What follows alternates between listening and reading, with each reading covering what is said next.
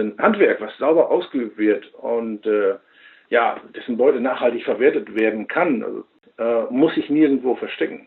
Im Gegenteil, die Fallenjagd hilft ja, geschützte Refugien zu sichern und den nachfolgenden Generationen auch in der Zukunft Arten aufzuzeigen, die doch eigentlich gar nicht mehr zu retten schienen. Weidmann Zeil und herzlich willkommen zu Jagdcast, dem Podcast für Jäger und andere Naturliebhaber. Heute begrüße ich den Jagdbuchautor André Westerkamp bei Jagdcast. Herr Westerkamp betreibt eine Fangjagdschule und produziert und vertreibt Fallen unter dem Markennamen WK. Herzlich willkommen bei Jagdcast, Herr Westerkamp. Hallo. Herr Westerkamp, ein Winterbalg vom Raubwild ist schon eine schöne Sache. Und im vergangenen Winter hat sich mit Sicherheit der eine oder andere Jäger gewünscht, dass er ein paar Fallen fängig gestellt hätte um etwas fürs Niederwild zu tun und natürlich auch um bequem an ein paar Bälge zu kommen. Was kann und sollte ich als Jäger denn jetzt tun, damit mir das nicht wieder passiert und um mich bestmöglich für die nächste Fangjagdsaison vorzubereiten? Es ist relativ einfach. Wenn wir im vergangenen äh, Winter mal die Pässe gesehen haben, nur an den Pässen, gerade auch wenn wir nicht viel Schnee, der Schnee kam sehr spät, kann man äh, natürlich super Spurbilder sehen. Ich kann an meinen Luderplätzen sehen, wie sind sie angenommen. Ähm, die, äh, die Säulen der Raubwildbejahung äh, bestehen auch aus dem Ludern, aus den beständigen Ludern.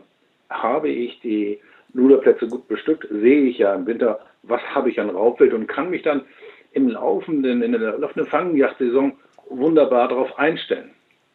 Wir haben die Fänge ausgewertet. Mh, hm, gegen Ende des Monats, wo auch die Strecken sozusagen abgegeben werden äh, an die Hegenleiter und sehen im Grunde genommen äh, revueübergreifend, der eine hat mehr gemacht, der andere war nicht so fleißig äh, und ich denke, der eine oder andere wird dann auch mal den Anreiz bekommen, endlich mal was zu tun. Ja, äh, was, was, äh, wie, wie werden wir, wie gehen wir damit um? Wie können wir es erreichen, dass wir tatsächlich mal Erfolg bekommen? Und äh, das sieht man natürlich wunderbar, wenn man die Spurbilder im Winter gelesen hat. Man nimmt im Grunde genommen die Spurbilder des vergangenen Winters, um im Verlauf der kommenden Saison sich richtig darauf einzustellen. Mhm. Wenn ich mich jetzt aber im letzten Winter noch nicht wirklich mit der Sache beschäftigt habe, aber vielleicht während der letzten Hegering-Versammlung äh, so äh, beim Betrachten der Strecken der benachbarten Reviere so ein bisschen auf den Geschmack gekommen bin. Was kann ich denn jetzt im Mai noch machen, um die Chance für die nächste Fangjagdsaison zu nutzen? Ähm, gehen wir mal davon aus, dass eventuell sogar Rohrfallen im Revier schon sind, die von Vorgängern, von Kollegen angelegt wurden, die nicht mehr so richtig betrieben werden, aus welchen Gründen auch immer. Es muss gereinigt werden. Wir gehen jetzt dran, im Mai nicht nur Hochsitze freischneiden, äh, um Bock zu schießen, sondern auch tatsächlich was zu machen, nämlich äh, das Revier vorzubereiten. Äh, Fangjagd ist das ganze Jahr. Äh, die Arbeiten wiederholen sich, spätestens im September nochmal, aber ähm, jetzt hören wir mal bei den kleinen Flügelzüchtern, äh, bei den kleinen Geflügelzüchtern, was haben wir an Schäden, wo ist der Marder gewesen, wo ist der Fuchs gewesen, äh, wo sind in den Gänseweiden die typischen ähm, Rissbilder von den Füchsen und der Sache gehen wir natürlich nach im Laufe des Sommers. Ähm, das ist unglaublich spannend. Also äh, wir haben im Grunde genommen etwas, immer etwas zu tun, wenn es darum geht, ähm, die Fangjagd vorzubereiten. Es ist nicht immer nur die Arbeit äh, von November bis Februar, wie es früher immer gesagt wurde, wenn der Balk reif war vom Steinmarder. Ähm, Fallsteller müssen sich umstellen. Wir müssen das ganze Jahr ganz aktiv im Revier werden. Mhm. Ja, Sie haben es gerade selber gesagt. Fangjagd ist das ganze Jahr. Wie schaut denn so das typische Jagdjahr eines passionierten Raubwildfallenjägers von April bis März aus? Ähm, wie gesagt, wir müssen umdenken. Wir haben äh, die Fallenjagd ist wirklich im Wandel begriffen. Ähm, um das ganz kurz zu sagen, wir haben im äh, Jahresablauf April bis Juni ist die eigentliche Ruhezeit. Ähm, das hat auch den Hintergrund, dass wir natürlich die Brut- und haben. Äh, sobald möglich äh, können wir Ende April bis Anfang Mai die Jungfuchsfallen äh, aufstellen, wenn wir ein Geheck übersehen haben sollten, wenn wir einen Bau übersehen haben sollten im Winter, äh, wird die Jungfuchsfalle äh, dort angesetzt. Das ist im Grunde genommen die einzige äh, Fallenjagd, die wirklich ganz aktiv im Mai betrieben wird. Ähm, es gibt natürlich Reviere, wo Jungnutria und äh, Jungwaschbär gefangen werden dürfen. Äh, dort müssen wir natürlich aktiv sein mit der Kastenfalle, eine einfache Holzkastenfalle, die beliebig umgestellt wird. Man muss nicht permanent äh, Riesenstandorte aufbauen mit Betonrohrfallen und, und, und. Da reicht es wirklich aus, gerade im Sommer, wenn es trockene Tage gibt, ähm, mit Holzkastenfallen zu arbeiten, um relativ schnell äh, auch Jungfüchse zu fangen, die ab Juni außerhalb äh, des Geheckbaus unterwegs sind. Je, je, wärmer die Tage sind, umso größer ist der Erfolg auf invasive Arten.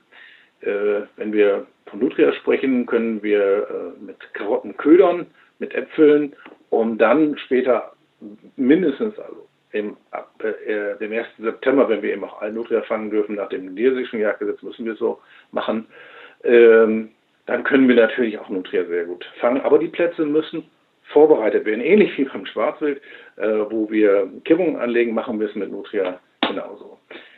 Im August haben wir die Aufgabe der Wiesel nachzustellen. Das ist sehr, sehr in Vergessenheit geraten, weil es sehr mühselig geworden ist. Ähm, diese Wippbrettfallen werden hier und da noch gestellt. Man kann aber auch im Grunde genommen ab dem 1. August schon äh, auf die größeren Lebenfangfallen sich darauf einstellen und die Wiesel auch mitfangen. Äh, Jungkaninchen, Jungfuchs und so bleibt ja im Grunde genommen gerne gesehen. Ähm, wenn wir weitergehen, äh, spätestens äh, ab August, wenn wir eben auch wie ich draußen was machen müssen an den Standorten, was das Ködern angeht, dann fangen wir an mit äh, Eiern. Wir legen Eier aus.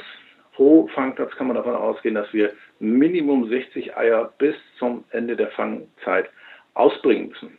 Man muss nicht erst den Standort planen, sondern wir machen es umgekehrt. Die Eier werden erst ausgebracht, sie werden kontrolliert, am besten noch mit der Wildkamera dabei, dass ich sehen kann, welche Wildart hat tatsächlich hier die Eier regelmäßig an der Stelle äh, genommen. Also nicht auf die Krähen schielen oder auf die Korkraben, sondern tatsächlich, was ist im, in, in der Nacht passiert. Mhm. Und äh, das ist ein wichtiger Punkt, was die Standorte angeht. Für die Totschlagfallen, wie gesagt, ab 1. September haben die Alnutrias Jagdzeit. Wir wissen, es gibt eine Veränderung in der Jagd- und Schonzeit in Niedersachsen. Kann ich momentan nicht zu sagen, aber wir gehen noch nach der alten Jagdzeit ab 1. September. Die Hochzeit auf, der, auf Fuchs, Steinmarder, Baummarder, Iltis-Dachs beginnt dann ungefähr um den 10. November. Bis zu diesem Zeitpunkt müssen wirklich alle Fallen absolut sauber funktionieren, die Pässe müssen gefegt sein und und und. Ähm, und das ist also ganz faszinierend, wenn man dort seine Arbeit gemacht hat, wie schnell sich dann auch der Fangerfolg einstellt. Man kann davon ausgehen, nur um ein Beispiel zu sagen, ein äh, Steinmarder, der gefangen wird im November an einer Totschlagfalle, da kann man relativ sicher sein, äh, dass dann bis Ende Februar noch der zweite dort gefangen wird. Man muss nicht glauben, habe ich einen Marder gefangen, dann ist der Bann gebrochen und dann fange ich jede Woche ein. Das stimmt definitiv nicht. Also da muss man schon sehen, was im Grunde genommen im Revier, da ist, ist die sogenannte Fleißarbeit wieder gefragt. Ähm, grundsätzlich nehmen wir mal äh, die Eier. Äh, zu den Eiern gehören natürlich auch die sogenannten äh, Köderungen, die wir, wie gesagt, mit Wildkameras immer überwachen sollten. Luderplätze sind ganzjährig anzulegen und mit den Wildkameras sehe ich über das Jahr hinaus, was sehe ich und was kann ich fangen und wo muss ich das dem Wild nachstellen. Wir haben nun mal nicht immer Schnee, um einwandfrei zu sagen, äh, wir haben, äh, wir haben Füchse im Revier, das weiß ich auch so. Äh, der Klimawandel macht es leider unmöglich, fest äh, zu sagen, wir können dann auch mal die Kunstbauten immer zu einem festen Zeitpunkt bejagen. Das gehört eben auch zu Fangerst dazu. Viele vergessen, dass die äh, Kunstbauten ein, ein, Fest, eine feste Säule im Revier sind, äh, wenn es um die Bejagung der Füchse geht. Ähm, die äh, viermalige Kontrolle pro Standort der Kunstbauten ist auch ein Teil. Ich betrachte es auch mit als Teil der Fangjagd dass man eben wirklich etwas machen muss, was die Füchse angeht. Mhm. Ähm, ich ergänze auch gerne, dass wir natürlich den Boom der letzten Jahre, der Betonrohrfallen, hat, äh, hat den Revieren sehr gut getan. Die äh, Rohrfallen, die im Grunde nur darauf gemünzt sind, Füchse zu fangen, fangen eben alles andere mit. Äh, es gibt eine einfache Regel, nicht dass gleich gefragt wird, ja, welche Falle ist jetzt die beste. Es gibt eine ganz einfache Regel. Je mehr Fallen im Revier, umso größer ist der Fangerfolg. Die Beständigkeit der Fallen und deren Standorte ist ein absolutes Erfolgsrezept im Revier. Holzkassenfallen kann ich selber bauen, haben auch wunderbar gute Ergebnisse. Ähm, wir haben mittlerweile Kunststofffallen im Revier, die seinerzeit von mir mitentwickelt wurden. Äh, die sind äh, absolut unverwüstlich, haben den Vorteil, dass sie äh, sehr hohe Fangquoten am Wasser aufweisen mittlerweile. Äh, und die Fänge machen sich dort sehr, sehr schnell und die Fallen machen sich dort sehr schnell durch die Fänge bezahlt. Ähm, wir wissen, dass die Fangjagd eindeutig ähm, in der Zukunft vom Lebenfang bestimmt wird. Äh, Rohrfallen, Betrittbrett, Wippbrett, äh, Faden- oder Abrissauslösung sind gute Ansätze. Ob wir das Spittlersystem, Ammann, Krefelder, Drose, äh, Dammler, wie sie alle heißen, äh, sind sehr beständig im Aufbau und man muss einfach bedenken, wenn ich Betonrohrfallen im Revier habe, ich muss sie mal umstellen. Äh, nur weil die Falle da steht, heißt nicht, ich habe sofort den großen Erfolg. Jede Falle fängt.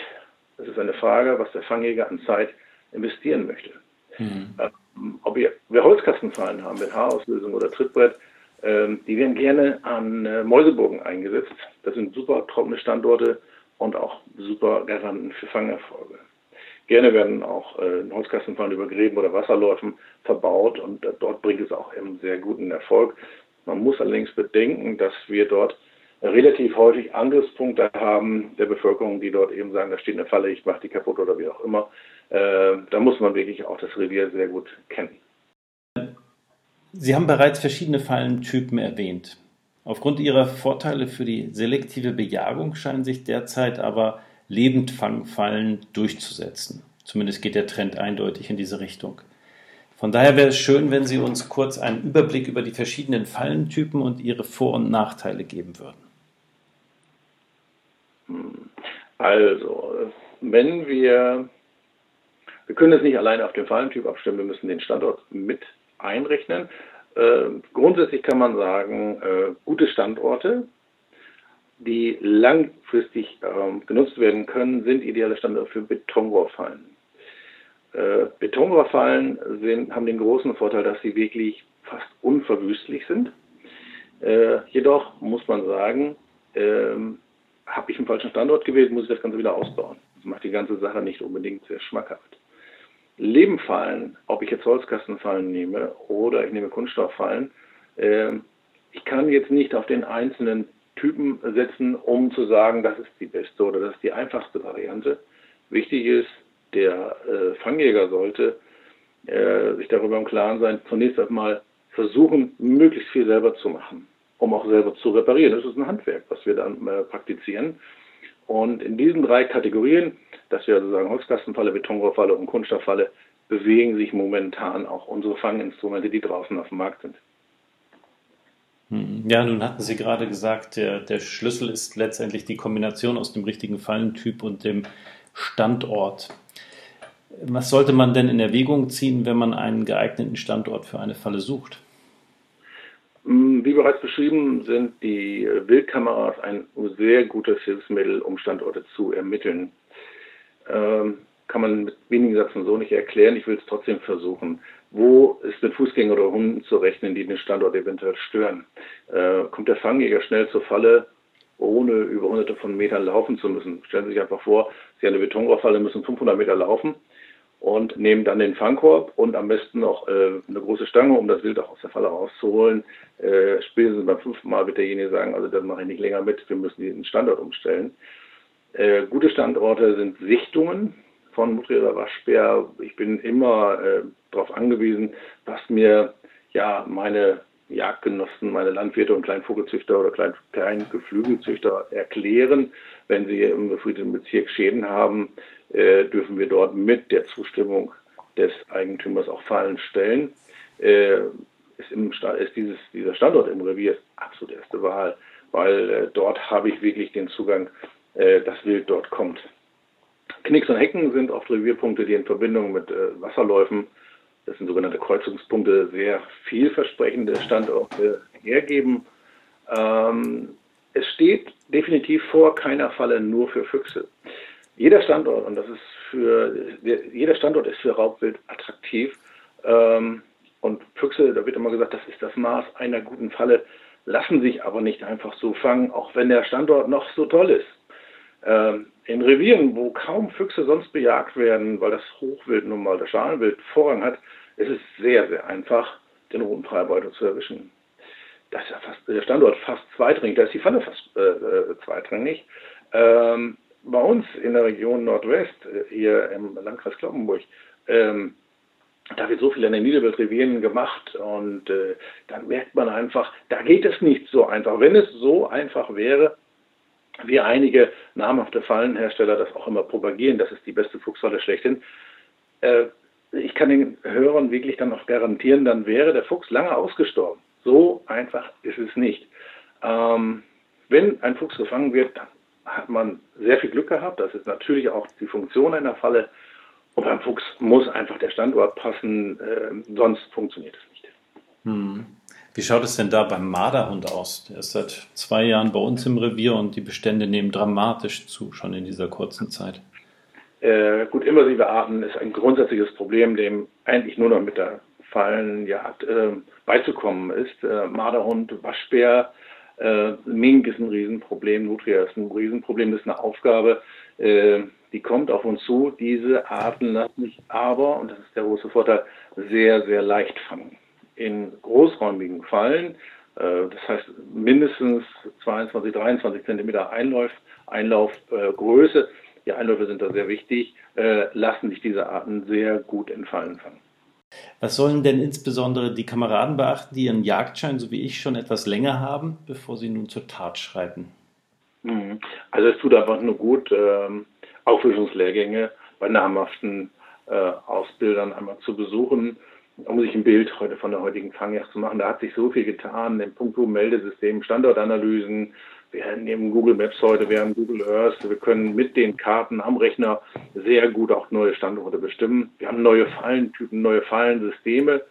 Ähm, und äh, wir haben viel Gutes in den letzten Jahren erlebt. In der Fallenjagd sehr viel Positives, sehr viel tierschutzgerecht Positives, so wie ich es formulieren. Und äh, natürlich, äh, Bücher lesen ist das eine, aber Vorträge und Workshops helfen bei den Kollegen auch mit, sich in den neuen Situationen zurechtzufinden. Ja, das macht sehr viel Sinn. Ähm, obendrein gibt es ja mittlerweile auch den Fangjagdschein, der, soweit ich weiß, in allen Bundesländern obligatorisch geworden ist. Ähm, also falls man den noch nicht hat, ist es geboten, den auf jeden Fall noch nachzuholen. Äh, in jedem Fall. Wir haben auch äh, bei den Berufsjägern äh, sehr viele Kollegen, die die Sachkunde mit anbieten in den Kreisgruppen in der Ausbildung zum Jungjäger äh, werden diese Kurse auch angeboten. Ähm, was ich so ein bisschen vermisse, wer vor 15 oder vor 20 Jahren den Sachkundelehrgang gemacht hat. 2001 war es zum Beispiel in Niedersachsen so, das ist vielleicht 20 Jahre her, äh, grob gerechnet. Ähm, man kann, wie ich davon ausgehen, ähm, dass dort viele Dinge, die damals gelehrt wurden, heute auch tatsächlich wissenschaftlich widerlegt wurden. Und so einen drei Stunden Lehrgang sollte man da schon machen. Ja, ja, wie in vielen anderen Bereichen der Jagd auch. Ne? Ja. Ähm, Bevor wir nun die Sendung schließen, würde ich gerne noch einmal auf das, ja, ich nenne es das Paradoxon der Fallenjagd zu sprechen kommen. Obwohl die Vorteile einer effektiven und selektiven Raubwildbejagung eigentlich auf der Hand liegen, scheint es doch so zu sein, dass die Fallenjagd irgendwie mit einem Imageproblem zu kämpfen hat. Wie erklären Sie sich das und was könnte Ihrer Meinung nach dagegen getan werden? Naja, es ist äh, definitiv so, dass die Fallenjagd immer mit Bildern verschiedenster Organisationen immer wieder hinterlegt und unterlegt wird und kritisiert wird. Man muss einfach klar sagen, dass äh, unsere lieben Verbände, ich will den namentlich nicht nennen, immer wieder versuchen, ähm, äh, sich in diese Jagd, in dieses System auch einzumengen und einzumischen und die ganze Fallenjagd zu verteufeln. Andererseits aber sind diese Verbände gerade in den äh, in den geschützten Gebieten, ja, denken wir mal an die Gebiete, wo, wo wirklich das Brutvorkommen von Regenpfeifern ist oder ähnlichem. Da kommen uns diese Verbände äh, wirklich hinterhergelaufen, können sie nicht fallen stellen. Sie haben Mittel zur Verfügung gestellt, ähm, um äh, Fallen dort zu äh, platzieren und auch zu betreuen. Die Jäger sind diejenigen, die das Handwerk der äh, Jagd ausüben, kein Naturschützer, nur weil man irgendwann mal eine seltene Art gesehen hat und schreit, da muss was getan werden und da darf keiner mehr reingehen. Äh, das hilft der Sache natürlich nicht. Ähm, wir haben Schutzgebiete, hm, mit Limikonen zum Beispiel, die mit allen Mitteln, wie ich gegen Füchsen und weitere Prädatoren verteidigt werden müssen. Gerade die angesprochenen invasiven Arten wie äh, Waschbär, Mink, Marderhund äh, können wir nur mit der Fallenjagd absolut flächendeckend begegnen. Äh, wir haben alles nicht im Rahmen. Wir müssen uns tatsächlich an die rechtlichen Rahmenbedingungen halten. Das muss alles wirklich sauber praktiziert sein. Dann brauchen wir uns dort auch nichts im Grunde genommen nachsagen zu lassen. Bilder, die draußen äh, umhergehen, äh, von irgendwelchen Tieren, die in Tellereisen gefangen wurden, da machen wir uns nichts weiß. Das sind Dinge, da werden Spendengelder gerührt, nichts anderes. Da müssen wir uns nichts weiß machen. Wir haben äh, meines Erachtens nach auch ganz klar äh, gesehen, dass wir einfache Drahtfallen in den Revieren nicht mehr aufstellen können, äh, weil es einfach nicht funktioniert. Äh, natürlich lassen sich Tiere darin fangen, aber äh, habe ich ein geschütztes Tier, was ich wieder freilassen muss, ist dort eben nichts ähm, in, in, Anführungsstrichen getan worden, dass das Tier sich eben nicht verletzt. Wild, was in Drahtfallen gefangen wird, äh, verletzt sich. Das ist leider das Problem. Tierschutzvereine machen uns das gerne vor und fangen Katzen mit irgendwelchen Mitteln. Äh, die billigsten Fallen sind nun mal die Drahtfallen ähm, und kommen dann im Grunde den Jägern sogar noch vor oder den Behörden sogar noch äh, vor und nehmen dann diese verwilderten Katzen und versuchen die noch wieder aufzupäppeln. Also da, da muss man auch mal ganz ehrlich sagen, das ist so ein bisschen verquerte Welt. Ähm, wenn wir ähm, von dem Fangerfolg der Fallenjagd in den letzten Jahren mal äh, sehen, was sich da getan hat, äh, wir brauchen um die Zukunft der Fallen ja keine Angst zu haben, wenn es sauber und rechtlich einwandfrei gemacht wird. Und dann werden uns auch diese Verbände, die uns gerne mal kritisieren, immer wieder äh, an uns herantreten und sagen, könnt ihr helfen? Äh, ihr wisst, wie es geht. Ja, äh, wir haben heute insbesondere mit den Verwendung äh, oder in der Verwendung der, der elektronischen Melder äh, absolut sichere Maßnahmen, dass wir wirklich sehen, wann ist das Wild in die Falle gegangen und wann können wir das Wild auch aus der Falle rausholen. Das ist etwas, was uns immer wieder nachgesagt wird, Tiere würden äh, Tage in einer Falle verbringen. Das stimmt nicht. Sobald die, äh, das Tageslicht da ist, gehen wir zur Falle und entnehmen das Wild. Und wir können auch absolut schnell das Wild wieder freilassen, sollte sich um eine Art handeln, die eben geschützt ist, die eben nicht zu unserem, zu unser Zielwild abgehört. Ein Handwerk, was sauber ausgeübt wird und äh, ja, dessen Beute nachhaltig verwertet werden kann. Also ich verweise gerne auf das Projekt Fellwechsel vom DJV äh, und was dem ganzen Artenschutz sehr, sehr entgegenwirkt, äh, muss sich nirgendwo verstecken. Im Gegenteil, die Fallenjagd hilft ja, geschützte Refugien zu sichern und den nachfolgenden Generationen auch in der Zukunft Arten aufzuzeigen, die doch eigentlich gar nicht mehr zu retten schienen. Hm. Ja, verstehe. Nun hat der eine oder andere sicherlich noch mehr Fragen. Wie können unsere Hörer Sie denn am besten erreichen, falls Sie sich für einen Kurs bei Ihnen oder Ihre WK-Fallen interessieren? Ja, es ist relativ einfach. Einfach auf die Seite www.andre-westerkamp.de einmal klicken, dann kann man äh, die ein oder andere Information bekommen, wann wir wieder Lehrgänge machen. Momentan ist es nicht möglich, äh, aber ansonsten sind kurze Seminare oder Vorträge immer möglich. Wenn jemand Fragen hat, am besten unter info@andre-westerkamp.de schicken und wenn nicht zu Wiederanfragen kommen, werden die auch relativ zeitnah und schnell beantwortet. Hm, sehr schön. Ja, vielen herzlichen Dank, Herr Westerkamp. Das war ein sehr interessantes Gespräch. Danke Ihnen auch und stets Weidmanns Heil. Weidmanns Heil. Zum Ende der heutigen Sendung mal wieder eine Bitte in eigener Sache. Ich hoffe, es hat euch gefallen und sollte dem so sein, so hinterlasst bitte einen Daumen hoch und ein positives Review auf unserer Facebook-Seite. Ich hoffe, ihr seid in 14 Tagen wieder mit dabei. Bis dahin alles Gute und Weidmanns Heil.